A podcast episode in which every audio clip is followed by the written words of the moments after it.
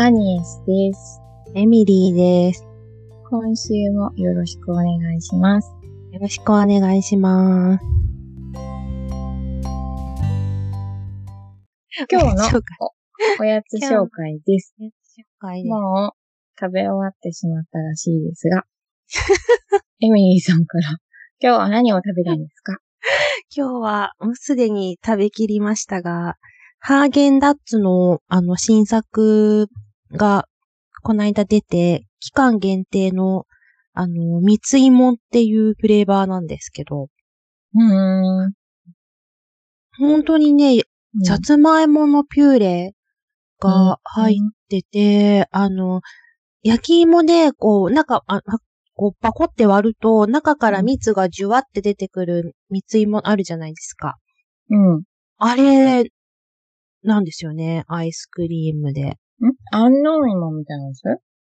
そうそう、安納芋フレーバーみたいな、なんか、普通のバニラベースに、そのところどころに、そのさつまいものベースとピューレが入ってて、で、ちょっとね、うんゴロッとしたさつまいものあの、なんて言うんだろう。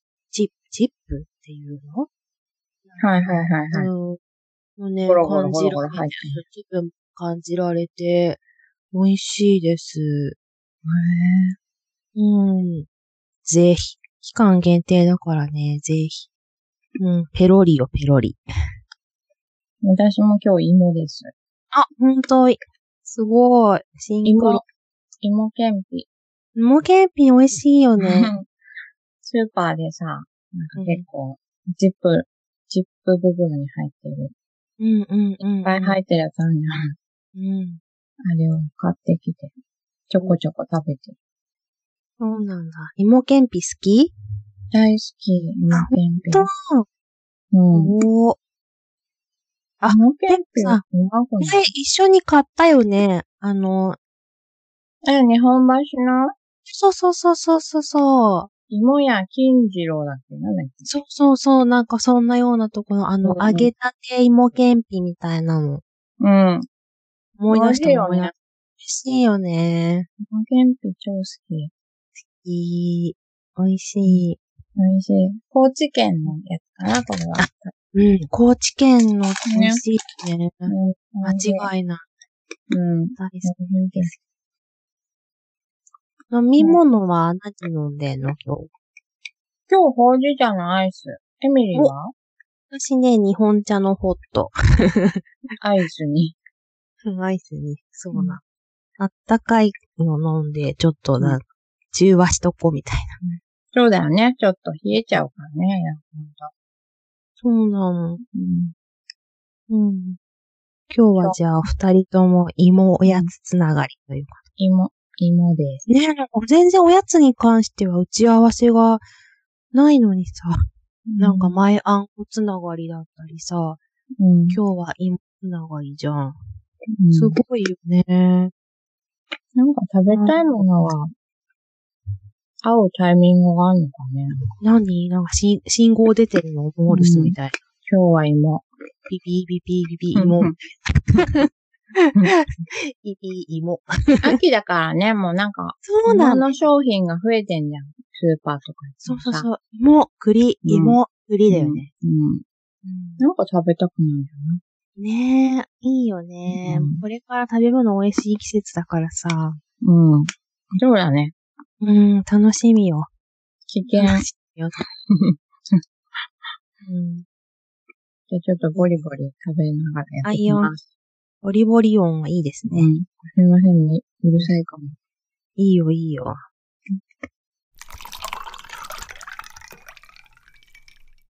では。はい。今週トピックありますか？今週トピックは、ああ、そうだね。あ、あの、同じ部署の人が移動しちゃったよ、突然にっていうのがあるんですけど。あ。うん。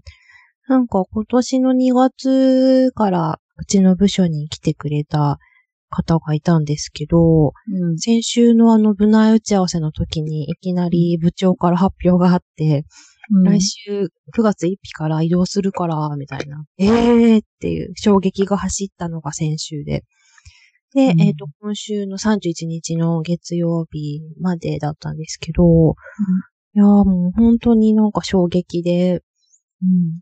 まあすごく優秀な方で、うん。で、まあ、部長とか、その上役からの信頼も厚く期待されていたし、うん。うまくやってるんだろうなぁなんて思ってたんですけど、うん。実はそんなこともなかったらしくて、なんか、本人はね。うん本うん人。でで、営業さんとかにはよく愚痴を言いに行ってたみたいで、うんあ、そうだったんだ、全然知らなくて、みたいな。うん。うんでもね、なんかこう、なんだろう、精神的に病んじゃったりして、休職とかなるよりかは、うん。もうこれは無理、自分には合わない。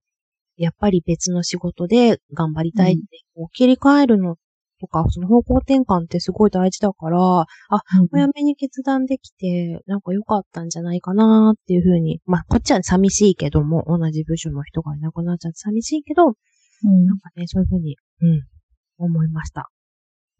うん。2月から来たんでしょ？移動。うんうそう。ちょっと、かわいそうだったね。あ、そうなのよね。世まあ、コロナが、がざわついてたから。コロナがなかったらね、で、結構来てすぐぐらいに在宅勤務、うん。あの、先陣を切って始まって、その方が該当になっちゃって、うん。あの、なんだろうな。まあ、会社内のそのコミュニケーションみたいなものが、人間関係とかがこう構築されないうちに在宅になっちゃって、うん。っていうところもあったので、で、やっぱりその在宅で、なんか、チャットとか使いながら仕事してると、うん。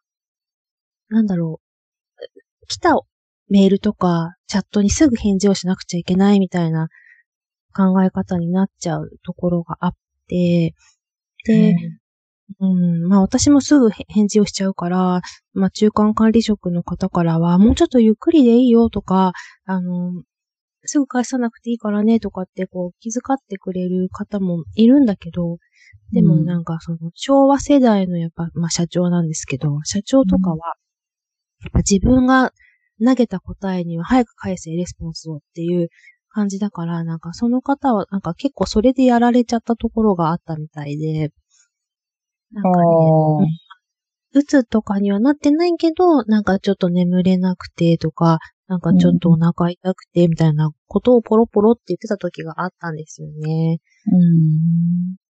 あなんか、うん、ちょっとね、それが在宅じゃなくて、その、出勤してて、その、メールとか、そういうチャットとかのやりとりじゃなくて、実際こう、接してての仕事の進捗の確認とかだったら、うん聞く方も、まあ、状況が少し把握できるし、ってところもあったんじゃないかなと思うんだけど、まあ、うん、でもうんうちの社長のことだから、まあ、あまりそこは関係ないかな。うん。うん、でもやっぱりその、なんだろう、直接会えてないから、うん。メールとかの文章ってやっぱりちょっとダイレクトに刺さる時があったりするじゃないですか。うん。絵文字とかを使えるわけじゃないから、うん。だから結構、なんて言うんだろう。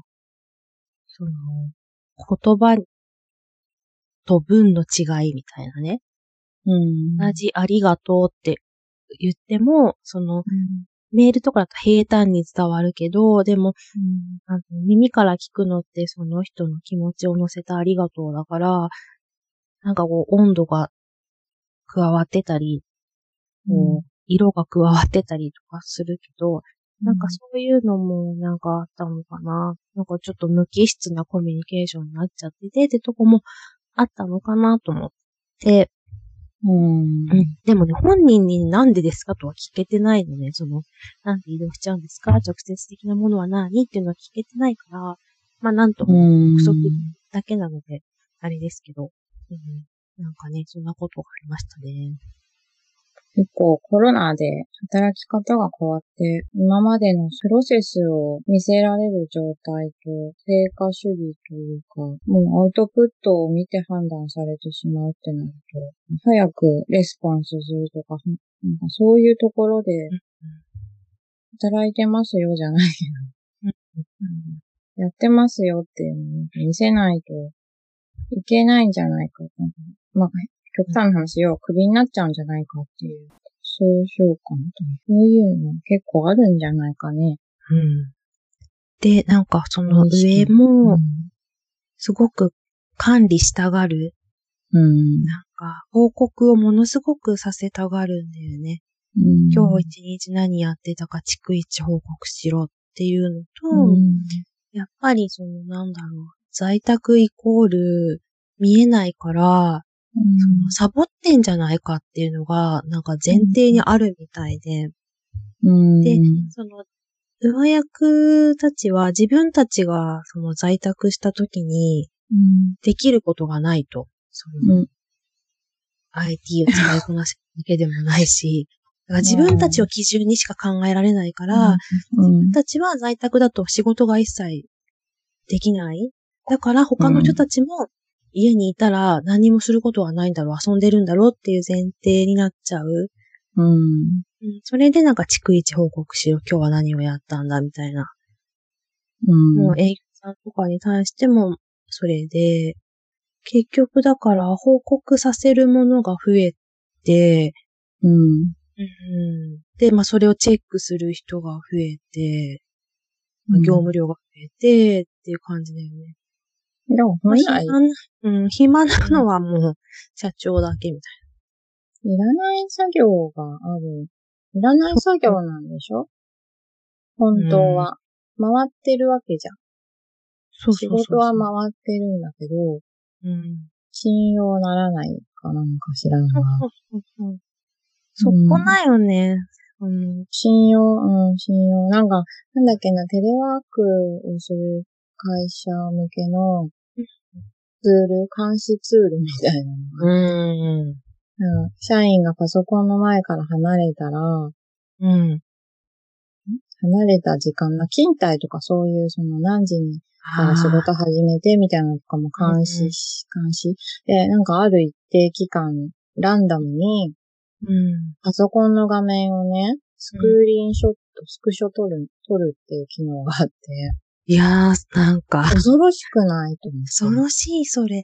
だってさ、あの、出勤してたってさ、うん、トイレ行ったりさ、うん、ファックス取りに行ったりさ、うん、なんか、まあ、ちょっと今、うちの会社は営業さんが別フロアにいるから、営業を当てに来たファックスを持って届けてあげるとか、なん、か、あるじゃん。呼ばれてちょっと、これどういうことかちょっと説明して、メールとかじゃなんだからちょっと来てとかさ、うん、ほんとなんかハンコ、まだうちハンコ文化だから、うん、ハンコもらいに行くとかあるじゃん。やっぱりさ、ちょっと行ったらさ、他の営業さんに捕まってさ、まあ、10分離席とかさ、うん、普通にあることじゃん。なのにさ、なんで在宅でそんなさ、椅子に縛り付けられるみたいなことになっちゃうの？うん。いや、なんか恐ろしいなと思って、恐かろしい。その会社の先輩とチャットでさ、こんなの、うんこんなツールありましたよとか言って笑って見てたんだけど、なんか、てかこの、このチャットの画面うん。取られたらアウトですねとか言って笑ってたんだけどさ、私なんかめっちゃアウトだよ、ね。マジやばいわと思って。他の営業さんもさ、なんか今日社長いるとか言ってさ、チャットしてくるし、え今日いるよみたいな、来ない方がいいよとか。あ今日も暇そう プラプラしてたよとか、そんな場場面をさ、スクショ取られたら最悪だよね。クーデター起きちゃいとか書いてあるし。うん やばいね。やばい。無本。うんそういや、本当だよ。無本バレるよ。うん。島流しだよ。マジ怖い本当だよ。島流し。いや、なんか怖えな。なんか曲、なんかだから行き着く先はそっち、なんだろう信頼ができない、部下にも信頼できない会社は、なんだろうね。そっち行っちゃうんだなと思って、で、またそういうツールが本当に登場してるからさ、そういう管理職の期待に沿うようなね。なんだろうね。なんか日本ってさ、ネガティブだよね。そういう新しいことに関してのさ、なんかネガティブツールが多い。うん。てかなんかそこにお金、そんなツール導入する金があるんだな。なんかもっと違うことに使えるっていう。本当だよ。なるほどだった。いや、わかんない。あの、本当にその勤怠の部分でさ、なんかもっと楽にできるし機能だと思うのよ。働き始めから終わりまでを、だから要は残業させさせないというか、そういう、うん家で見えない部分で過労になっちゃうから、うんうんそれも、ぼまあ、防止、抑止になりますよっていう意味合いもあると思う。守るために。うん。働く人を守るっていうど、いや、その一方で時間内は、なんだうん。我々の管理下のもと、うん決められた業務をこなせよっていう、なんかこうん。う、怖みたいな。じゃあ、あんたはトイレ行かないのかみたいな。そうそうそそうよね。だって、普通にさ、う。てか、やだわ。ややだわ。だもん、やだ、そんほんとなんか、昭和の考え方の人も排除されちゃえよ。ね、だから多分、そういう人たちにとっては、いい、いい製品なんじゃない？ニーズを満たしてるのとも限りなく。もういいよね。こんな機能いらねえよ、と思って。そう。うんクソだよね。うん、クソ。ここに金かけるのやめてくれ。よ。なんかそんなことより声かけてくれる方がよくない？なんか。うん。どう？そうそう。逆にさ、うんなんかさっきから全然さ、パソコンの前から離席してないけどさうん、ちょっと休憩行ってよとかさ、うん。それね、あの、ポジティブな方に使ってほしいよね。うん、そう。ちょっと。なんか全然離れてないみたいだけど、ちょっとさ、コーヒーとか、あの、家に行って、リフレッシュしたり、体操したりして、とかさう。ん。うん。うん。なんかそう、そっちならいいよね。いい。うん。だってもうアウトプットでわかるじゃん、やってるかやってないかなんてさ。そうもう必要以上になんか、うん会社にいる、の中にいるより必要以上にさ、縛り付ける、う。うん。うん、考え、うん。見えないから不安なんだ。うん。なんだそれ、みうん見えなくってもさ、上がってくるものをちゃんとできてたりさ、たいな。結果が出てたらさ、十分でしょ。うん。でも自分たちがそのやってきたやり方とさ、今がもう全然違うからさ、うん。なんて言うんだろうな。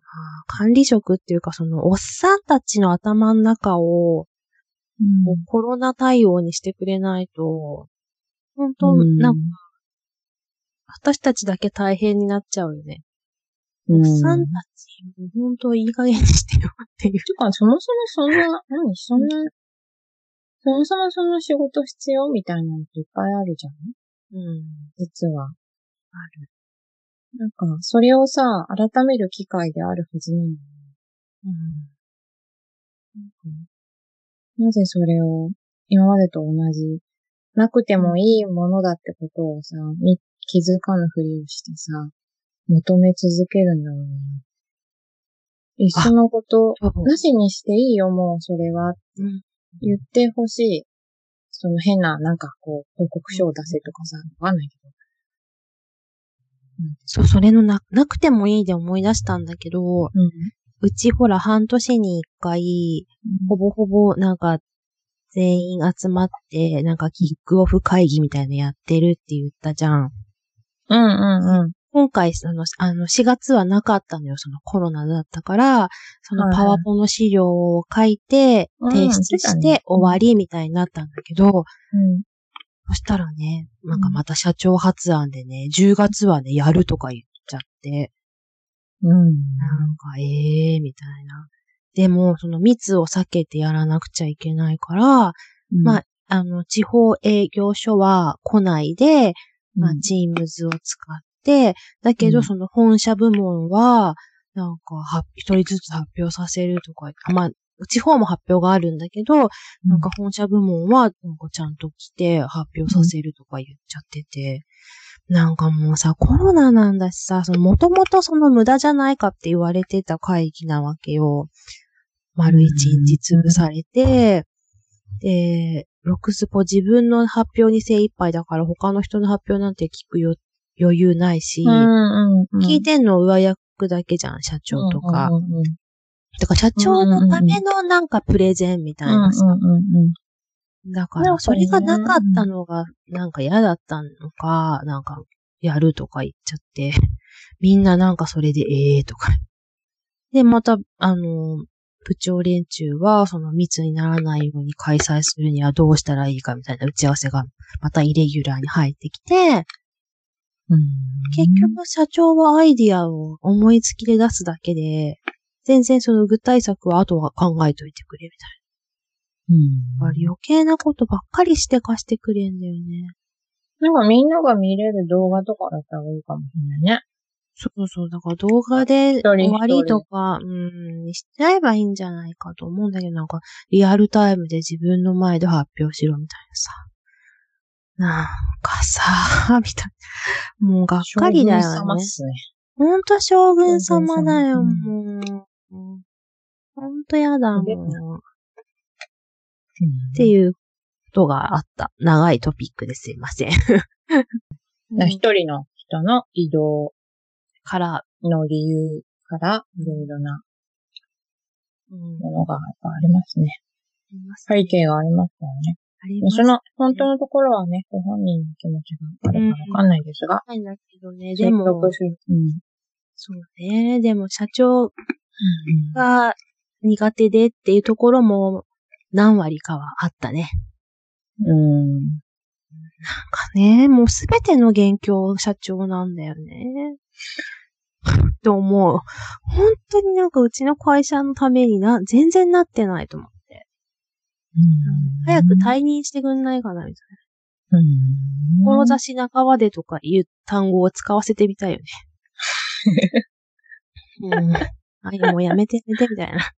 任期満了しなくていいからっていう。うんうん、そんな感じですね。すいませんね、毎週社長の悪口言ってますけええ社長ね。ど。うん。困り困ったもんだな。本当だよ。うんデスノートないかなみたいな。デスノートアマゾンに売ってないだろうか。っていうね、言ってみたりすうん。そうはい。る。はい。じゃあトピックは。トピックね、私今週はないや。あ、パス。うん。パスは2回までだよ、とか。いつルール。ちょっとテーマのところでお話ししますわ。了解。うん。うん。はい。よ。今日のテーマなんですが、先週ですね、で私が新聞読んでみようかなってお話をさせてもらいまして、ちょっとこの一週間ですね、ちょっと新聞あるいはなんか情報の媒体何か、うん。まあ、基本的にはデジタルではなくアナログの媒体をちょっといろいろと買い漁ってみまして、うん。でもまあそれに絡めて、まあ、最近皆さん情報収集なり、まあ、コミュニケーションかなどうしてますか？っていうことをちょっとテーマにしたいなと思っておりますおーい。と。はい。まあそもそもなんですが、うん。そもそもなんでその新聞読みたいかって思ったかっていうと、うんまあそもそもその新聞っていうものとか雑誌もほとんど買わず、うん。うん、情報収集といえばうん。ネットに頼りっぱなしうん。うん。私テレビ見ないんで、テレビは放送情報収集にならず。うん。うーん、あとは、なんだろう、会社の、あおしゃべり好きなおじさんからいろいろ話聞いたりとか、うん。うん、そんな感じかな。コミュニケーションの方かな。うん、っていうところがあり。で、いつだったかな？ちょっと、多分、なんだっけ、緊急事態宣言の時に、うん。ツイッターをね、ずっとやってたんですが、うん。ツイッターをやめ、やめたというか、ちょっと離れたんですよ、私。うん。ちょっと自分が好きな人、好きなうん。ツイートをする人が割と、なんだ私結構皮肉屋な人が好きで、うん。私自身もそういう面を持っていたりもするし、うん。こうなんか、切り口が面白いなとか思っちゃって、うん。うん。うん。そういう、まあ、言ったらまあ皮肉屋さんみたいな感じの人のツイートをフォローしていて、うん。うん。当たり前なんだけど、そういうツイートばっかりが来るわけよね。うん。うん。で、そういうまあ皮肉めいた、まあ、うん。反、反社会だったり、なんていうか、なんだろうんう、批判的なね、うん。そんなやり方はダメだ、みたいな感じで。うん。まあ結構割と、なんだろう、ダメだ、みたいな感じの、うん、発言も多く、うん。なんか見てるとだんだんなんか、本当にそればっかりになってきちゃうので、うん。なんか、うん？みたいな。ちょっと心がすさんでくるというか、うん。うん？ってなってた、なってしまい、で、結構そのツイッターってどんどんどんどん新しいツイートがポコポコポコポコ出てくるんで、うん。まあそれをなんかこう見ずにはいられないというか、うん。更新をよくして見てしまっていて、別にそれでな更新かけたところで、別に目新しいツイートがあるわけでも、うん、なんか面白いツイートがそうそうあるわけでもなく、うん。なのにそれを繰り返してしまうっていう自分がいて、うん。なんかこれちょっと依存症じゃね？と思って、うん。ちょっと怖くなったりもしたんですね。うん。で、かつ、まあさっき言ったように内容が内容だったので、うん。まああんまりその、前向きになるようなものではなかったし、うん。うん。まあ、ちょっとツイッターはしばらく離れてみようかなと思い、未だにはん、え、どのぐらい続いてんだろう？結構、3、4ヶ月かな？うん。うん。全く見な、見なくなりまして、うん。うん。っていうのをやっており、うん。そうするとその、なんだろう、情報を得るっていう手段が、あネットのニュースなんですけど、ヤフーニュースを見て、うんうん見ていたんですが、うん。なんかそれでもやっぱり、なんだろう、一時よりは、その、世の中が動いていないからなのか、そのコロナによって、あんまり動きがなくなったからなのか、コロナの話題か、それ以外のなんかちょっと、下世話なネタというか、世の中の動き全体みたいなのがあんまりわからず、うん。でそれもだからツイッターと同じようにちょっと依存じゃないけど、うん。ちょこちょこ見てはしまうが、特にそんなに一日で事件、目新しいニュースなり事件があるわけでもなく、でも多分期待してる自分もいるんだよね。なんかそれがちょっと怖いなと思って、うん。ちょっとデジタルな情報から離れたいなと思っていた矢先、うん。うん、お絵描き教室に通ってるんですよ。娘と一緒に。うん。そこでこう、年齢の違う人たちがいっぱいいて、うん。まあみんな結構絵を作る、描くのに没頭してるから、そんなに話さないんだけど、一人、あの、話好きなおばさんがいて、うん。その人がこう、新聞をこう毎回持ってきて、その新聞の中に載ってる写真、海外のどこか港町とか、うん。街並みをこう、切り抜いて、それをいつも絵に描いてる人なんだけど。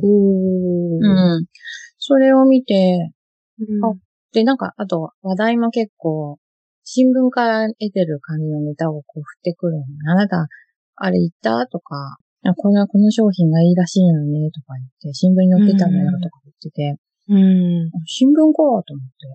うん。そこで、その日は、新聞読もうかなと思って、で、まあ、新聞を買ってみましたと、この一週間で。うん。えーっと、何を買ったんだっけな。えっと、まずですね、買ったのが、うん。本当にいっぱい買ったんですけど、エミリーが前に言ってた、うん。言ってたのが、日経 MJ ですね。マーケ MJ ティングね。ジャーナルうん、流通の、駅のコンビニで売ってたので、それを買ってみたと。うん。うん。薄くて、そんなに分厚くないから割と読みやすかったし、なんか写真も多いし、そうそうそう。なんか写真が多くていいよね。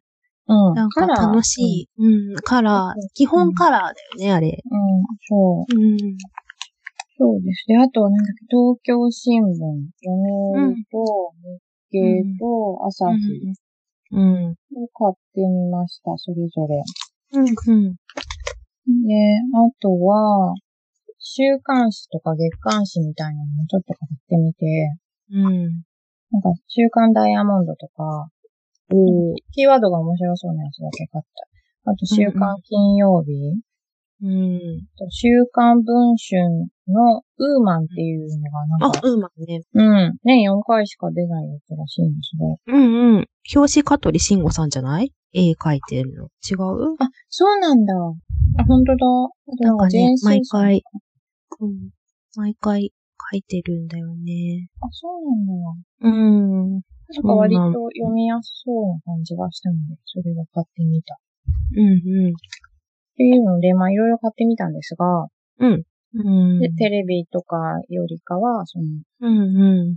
新聞っていうのはちょっと、まあ、もともとちょっと偏りがあるっていうことで、うん読売と産経が、うん。まあ今の自民党よりか。で、朝日と毎日、毎日と東京が、まあ反体制派ということで、うんうんうんまあ、あるらしいんですが、うん。うんなんかね、まず新聞っていうものを久々と手に取って読んでみたら、うん。あなんか世の中は動いてるんだなっていうのが分かるうんうんうん。当たり前なんだけど、うん当たり前なんだが、なんか、まあ今あれか、なんか、あの、いろんな場所で仕事をするっていう働き方がうんうん。増えてきて、なんだろう、ちょっと何週間か長野県に行ってみたり、なんかそ、そういう、なんだろう、ビジネスがあるんだなとか、うん。新しい商品をこう作ったりするのに、こういう思いがあって、うん。うん、こういう経緯で作りましたとかっていうのとか、うん。作り手の顔とかも、ん出てきて、なんかネットでは多分そこまで書いてあっても見ないし、うん。ただね、プロダクトされた製品だけをただ使うっていう感じだなんだけど、うん。こういう経緯があって、あの開発したとかっていうところが、なんか書いてあったりとかして、うん。うん、そうだよね。なんかこうデジタルにない、なんかこう、温度みたいなのが紙を通して伝わってくる気がするんだよね。なんて言ったらいいんだろう、こう、紙で記事になって読んでる方が入ってくる気が私はして、うん、なんかこう、質感とか、その新聞のインクの匂いとか、うん、で、脳に記憶してるのか、なんか、残るんだよね。あ、あの時、あのぐらいの時期に読んだ記事でこういうのあったなとか、うん、うん、あ、そういえば、あの製品はこういう思いで作られてるって書いてあったわとか、うん、うん、うん、なんかこう脳のシワに刻まれる感じがするんだよね。うん。うん。なんか。あと、大きさとか、うん規模感みたいなのがいいかなと思った。そうね。スマホの小さい枠の中で読むのではなく、そうそうそう。体もちょっと動かしながら、めくったりとかさ、ちょっと工夫してめくってみたりとか、そうそうそう電車の中でやってみたんだうんな。うん。でね、段を変えて読むとかさ、あるじゃん、こう。ざーっと読んできて、あ、次の段みたいな。あ、ここに飛ぶんだ、広告を挟んでとか、うんなんか、さ、そういうこう、眼球もこう、動くよね、う右、左上下に。うん。うん。なんかそこもいい気がするななんかちゃんとここに半分に、うん。こう、折って読めるようになってるんだと思って、うん。配置が、記事の配置がこう、よくうん。電車の中でこうさ、縦半分にさ、うんうんうん折ってめくってる、見るおじさんいるけどさ、そういう風に見るときに見やすくなってるんだなと思って。うん。そう、すごい。そうなんだよね。なんか、いろんなものがこうデジタルに映ってるけど、うん。まあ新聞だけに限らず、やっぱこううんアナログでものを、なんだろう、自分のものにするっていうかさ、そうういう良さもあるよね。ん。うん、なんかこう、ね、その新聞を折って、うん。電車の中でどうやったら読めるかみたいなところでまた使う、脳を使うじゃないですか。ここでこう折ってこう折って体勢こうすれば、周りに迷惑をかけずに読めるなとか、うん。で次のページめくるときはこうやればあんまり音が立たないなとか、なんかその、なんだろう、自分で考えたり、うん。行動したりみたいなのが、その新聞を読むっていう行動に、うん。なんかこう、付随して発生すると。うん。デジタルだとただ、こう、ビヨンビヨンって、指先で、うん、スクロールするだけだから、なんかね、サララララって、なんか、一つの事柄がサラサラサラっていっちゃうけど、うん。なんかそのアナログの良さっていうのが私は、うん、好きだな。なんか愛したいなっていうふうに、うん。なんか思ったかな。なんか愛おしき不便さっていうか、克服せざるを得ない存在のなんか愛おしさみたいな。子供新聞、うんうんうん。あ、どうだった？読売子供新聞、小学生向けの新聞をね、お試しで撮ってみました。これは月500円だっけ？えっ、と ?500 ね、私もいくらだっけ550円だって。一月550円ね。はいはいはいはい。で、安倍首相の7年8ヶ月っていう見出しのやつが来たよ。あ、本当？うん。じゃあ、一個前だ、私多分。あ、本当だ。うん。そう、子供新聞、うん。子供新聞だったね、すごい。うん。なんかおやつの作り方とか載ってたよ。うん。あと、クッションも載ってた。マンションね、なんか、うん。ヘアアレンジのやり方とか書いてあった。うん。へえ、すげえと思って。うん。なんかね、ちょっと、びっくり。あれ、中高生新聞を撮ってみた、うん、撮ってない、撮ってない、どう？中高生新聞は、うんなんか、あのーやっぱりね、子供新聞の大人版みたいな感じなんだけど、あと、結構、受験対策みたいな、うん、ところが、英語とか、時事問題とかね、うん。そんなところも結構出てたかな。うーん、あとはまあ、今のセンセーショナルな話題では、やっぱり政治のところ、で政権のところは、とか、出るかなうん。うんなんか、そう、結構うん子供だった。うん。なんて言ったらいいんだろうな。普通の一般紙に比べて、うん。凝縮されすぎちゃってて、もうちょっとなんかこう、新聞に入ってる無駄な、無駄なことって言ったら失礼だな。なんかそう、地域ネタとか、まあローカルネタとか、なんかそういうのも、うん、読めてもいいのかなと思って、うんやっぱり一般紙ってすごいなって、なんかね、ちょっと改めて思ったかなそうですよね。まんべんなくって感じだよね。あの、最初さ、うん。だから新聞っていうものに対してちょっと、ハードルが高い、高かったうんんですよ。うんおじさんが読むものじゃないけど、うんうん。まあ、ある程度の、その読むためにも基礎知識がないと読めないんじゃないかっていうところも、ちょっと思っていたんですが、実際読んでみると、そのレベルに合わせて別に斜め読みすればよくて、そうそうそうそう。全部をさ、理解しようと思わなくていいんだよね。そう思った。で、あと読みながら、なんかわかんない、読み方がわからないうん。よ、文字とかは、あと意味のわからない言葉とかがうんうん出てくるうんんだけど、それも結構なんか調べ、それをスマホで調べたりとか、して、自然としてたりしてて、ちょっと勉強してる？みたいなうん。うん。感じもあり。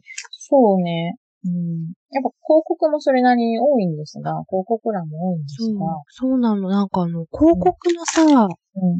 その素晴らしさみたいなのも感じない？そのテレビ CM じゃない、その広告っていううん。うん。ものの力みたいな、あの、うん。うん。新聞の半分うん。使ってさ、一面広告のなんかこう迫力とか、うん。うん。あデザイン性とかさ、うん。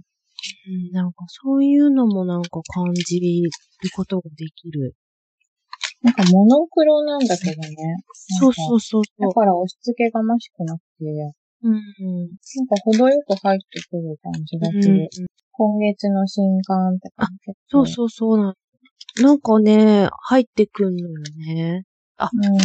そうかなとか、あ、売れてんだこれ、とか。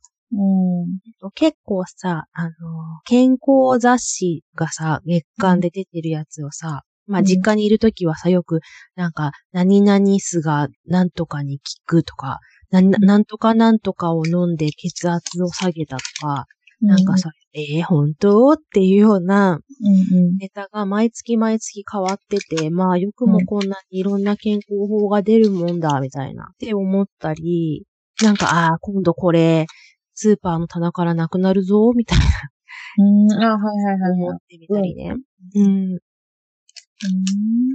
ね、そんなことをちょっと考えたりするのも良かったりして。でも、あのね、ちょっと希望があったの。こうなったらいいのにな、みたいなのが読んでいてあって。なんか前にさ、私新聞撮ってたんだよね、そういえば思い出したんだけど。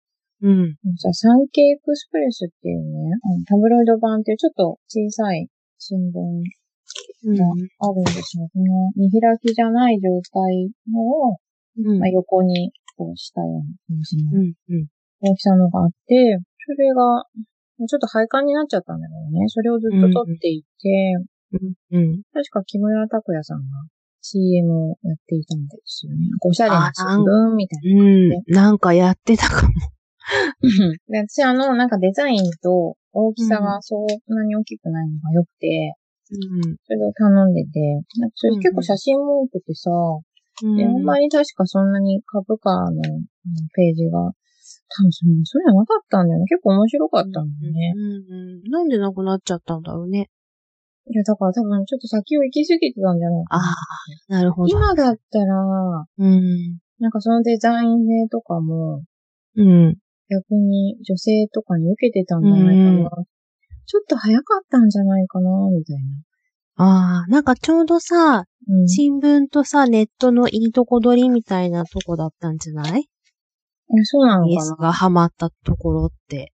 あそうかな。うん、携帯できて、だけあど、そううん。うん、主要な記事をうん。アナログで読むみたいなさ。うん。うん。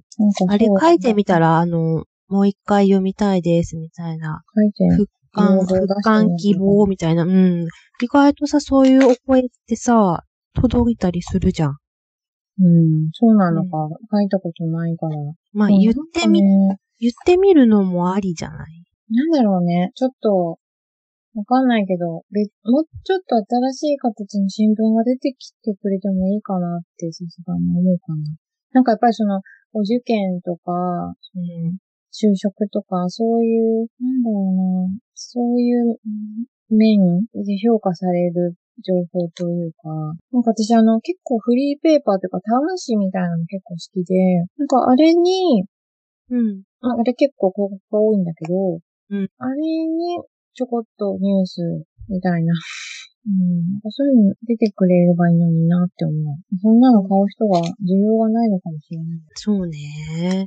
私もうまく言えないけど、お受験のための、うんなんか、目的のために読むみたいなのじゃなくて、なんか本当に今世の中で起こってることを、なんかこう正確に伝えてくれるものが欲しいよね。で、まあそうね、その偏りの部分で言うと、もう情報っていうのはある程度偏っててしょうがないのかなっていうところをまあね。認めないといけないかなと思って。なるほどね。30代、40代の女性うがん。求めるもの、なんかできるといい。そうなんだよね。なんか、女性の週刊誌って見たけど、バカにしてるのかな、ゴシップとかはね、うん いらないかな。おしゃれとか、美容とか、うんなんかそういうの載せとけばいい。じゃないよ。美容じゃないんだよ、うんみたいな。なんかいつまでもバカにされてるんだよね。女は新聞読まない。読まないんじゃなくて、読みたい媒体じゃないんだよ。経済を伝えるにしてもさ、うん。難しい言葉でとかさ株価バーって載せるんじゃなくて、うん。まあ、今実はこう消費税がこう上がったことで、日々の生活がこうなってとか、うん。具体例を出して説明してくれるとか、うん。もうまあ働く女性だったり、うん。主婦の人には、これこれこういうメリットとデメリットがあるよとか、うんなんかなんだっけ、マイナポイントとか今やってるけど、これはこういうことで、みたいな、教えてくれるといいのかなって思ったりして、まあそんなん自分で調べろよって言われちゃったら身も蓋もないけど、うん。そうじゃない、調べるんじゃなくてお知らせみたいなところもあるのかな。側面としてはいいのかなって思ったり、こう美容情報じゃない健康情報。うん、なんて言ったら、自分のものはこういう栄養があってさ、とか。で、そこにちょっと薬膳とかの知識を入れてくれて、なんかこれから梨が美味しい季節で、梨はこういうこう潤いのフルーツだから、とか、うん、なんか咳が出た時はこういう風にして食べるといいよとか、うんうん美容と切り離して健康情報を教えてほしうんうんうんうん。い。なんか、アンチエイジングとかになんか今行き過ぎてる気がするから、そうじゃなくて、うんみたいな。旬のものを食べるとこんなに健康にいいんだよとか、そういうことを教えてくれたらいいのかなって思ったりす新聞、面白いよ。面白いんですよ。基本は、うん。情報としては、る。うん。面白いなぁと思うんだけど、うん。なんかもうちょっとドンピシャの新聞が欲しいっていうのは、そうね。なんか、うん。な、何が、何を求めてるのかもちょっとわからないんだけど、自分うのはうん。ちょっと、なんだろう、おしゃれさかな？なんだろう？わからない。あと、堅苦しいよね。やっぱり、文字、ううん、ん。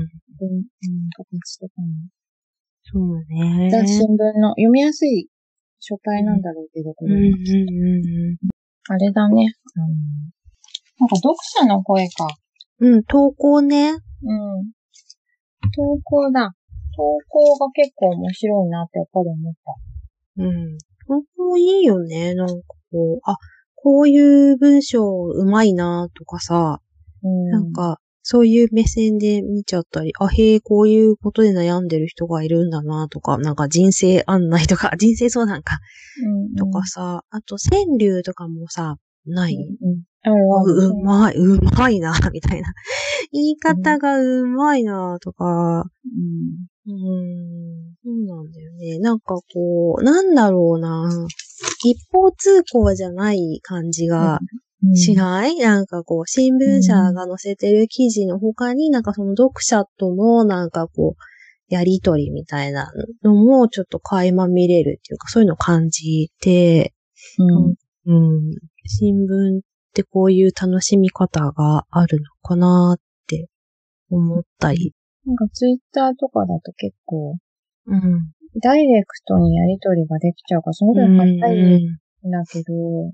なんか間にワンクッションないし、うんあと時間もすぐ、すぐだから、結構よくも悪くもさ、なんかトラブルもあるし。そう。うん。あの、なんか、一回採閲してくれてるみたいなさ、新聞、うん。うん。何日のこの人の投稿を読んでっていう、あそうそうそう。リレーみたいなのも自然と起きてたりとかしてて見てると。うん。あ、なんかこういうのいいなそうなんだよね。なんか人が見える。うん。うん、新聞読んでるの、うんあ、こういう人が読んでるんだ、みたいななんかね。うんうんうん。うん今、スピードが速いじゃないですか。いろんなものに対して、ツイッターとかでもなんか、うんなんか起こるとすぐそう、つぶやくとか、すごいよね。そう、拡散とか、あるけど、その、うんなんだろう。そんなにスピードがなくても、うん。いいこともあるのかも。早きゃいいってもんじゃないっていうのが、うん、なんか分かった気がする。あとなんか短い文章で伝えなければならないみたいなのあるじゃん。あ、そうそうそう。やっぱりそのスマホの画面の中に収まる範囲そうそうそう。ものが、その、なんだろう。より人に、多くの人に見てもらうためには、うん。その視認性を上げるっていう。か、そういう。ことのために結構削られてしまうニュアンスみたいな。そうなんだうんね。新聞はやっぱり、う。そこに載せるって、こう出すっていうものは、その、新聞社っていう。ものが、うん、大きなものがあって、ここに対してのうん。敬意みたいなものがあり、うん。そんなにおいそれと乱暴、乱雑な文を出すわけにいかないっていう、自分、うんそういう気持ちが働くんじゃないかな。ちゃんとみんな言葉を練って、うん。いろんな人の気持ちも考え、含みを持たせつつ、うん。自分の考えっていうものをしっかりうん。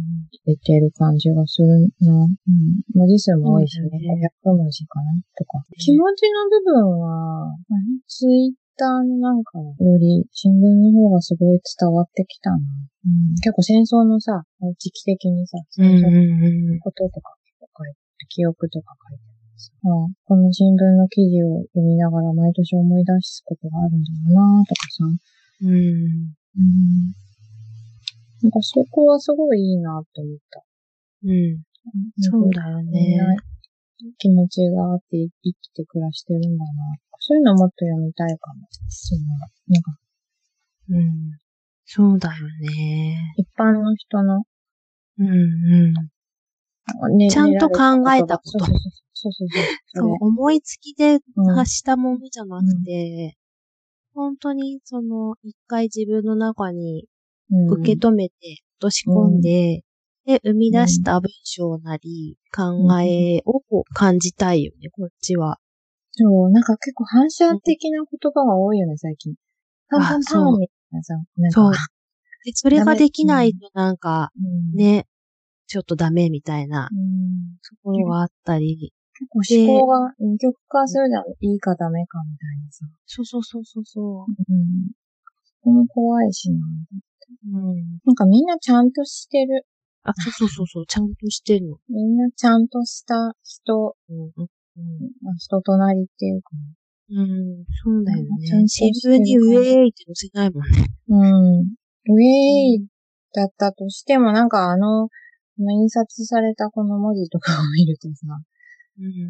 程度ウェイも和らぐというか、なんかこう、なんか新聞というものの中に収められるもの、慣れてるとさ、ちゃんとしてる感じするな。だからコミュニケーションっていう部分で言うと、そういうやりとりを見てるだけでもすごい面白いしさ、世代もみんな結構若い人も10代から80歳とかさ、幅広いね。人が投稿してて、なんか投稿の欄がもっと拡大しても面白いかあの、子供の詩も。が載ってるんですよね。あの、読売新聞、ポエムっていうかななんか載ってるんだけども、そこのね、あの、着眼点の素晴らしさね。僕ね、実家で読んでた時、うなってた。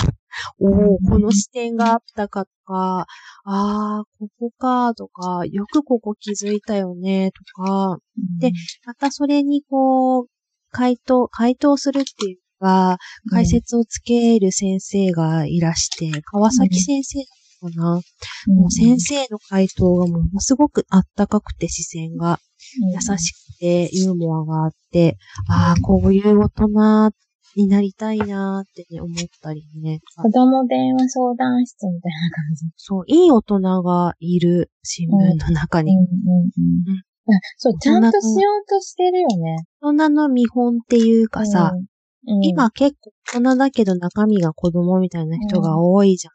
うん、そうじゃなくてっていう、ちゃんと見せようとしてる。良そういうき意識だと思う。うん。意識がある。ちゃんとした人間でありたいっていう意識を感じるわ。そこが、なんか、ツイッターはないじゃん。そういや、なんだよこの、ねなんか、自由でいいけれども、極端な自分もあり、みたいなさ。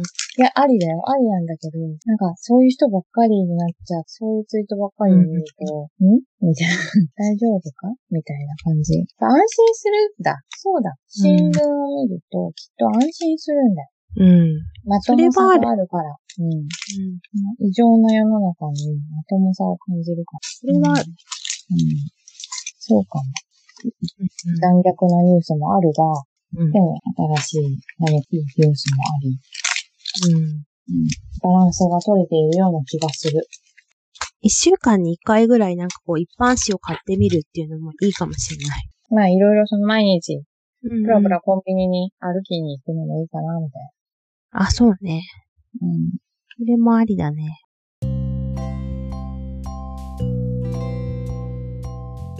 じゃあエンディングです。インスタの案内お願あ、いします。じゃあインスタ、はい。二人のあインスタのアカウントがあります。アカウントが、agnes アンダーバー ed アンダーバー emili です。はいよろしくお願いします。お願いします。はい。で、アニエスさんがノートでブログを綴っております。はいアニエスと検索してもらえると、時々書いてますので、よかったら覗いてください。えっと、あとね、あれ、アンケートフォーム、Google フォームで。そうそうそうだ作ってくれたのはい。でそれもリンクを貼っておきますので、はいうんよかったらコメントいただければと思いますので、お願いします。じゃあまた来週です。また来週です。バイバーイ。バイバーイ。はい